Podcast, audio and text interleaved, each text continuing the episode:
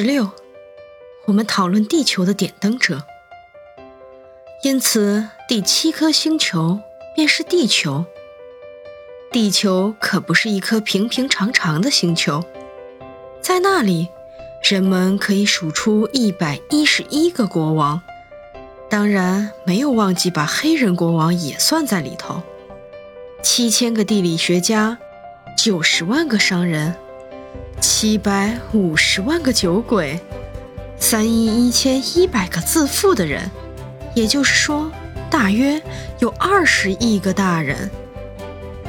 为了使你对地球的规模有个印象，我可以告诉你，在电被发明以前，为了点燃街灯，在所有六个大陆上。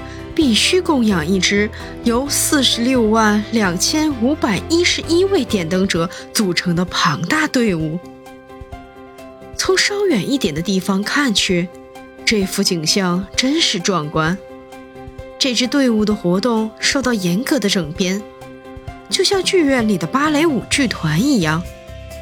首先出场的是新西兰和澳大利亚的点灯者们，他们把他们的街灯点亮后。就睡觉去了。接着，中国和西伯利亚的点灯者们迈着舞步登场。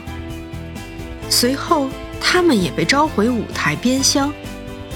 然后，轮到苏联和东印度群岛的点灯者们登台献艺。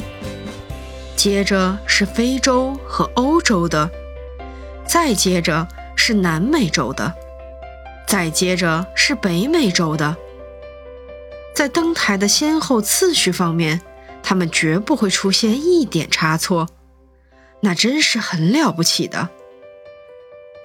只有负责北极唯一一盏街灯的人，和他那位负责南极唯一一盏街灯的同行，只有他们俩才活得自由自在、轻松愉快。他们一年只需要忙碌两次。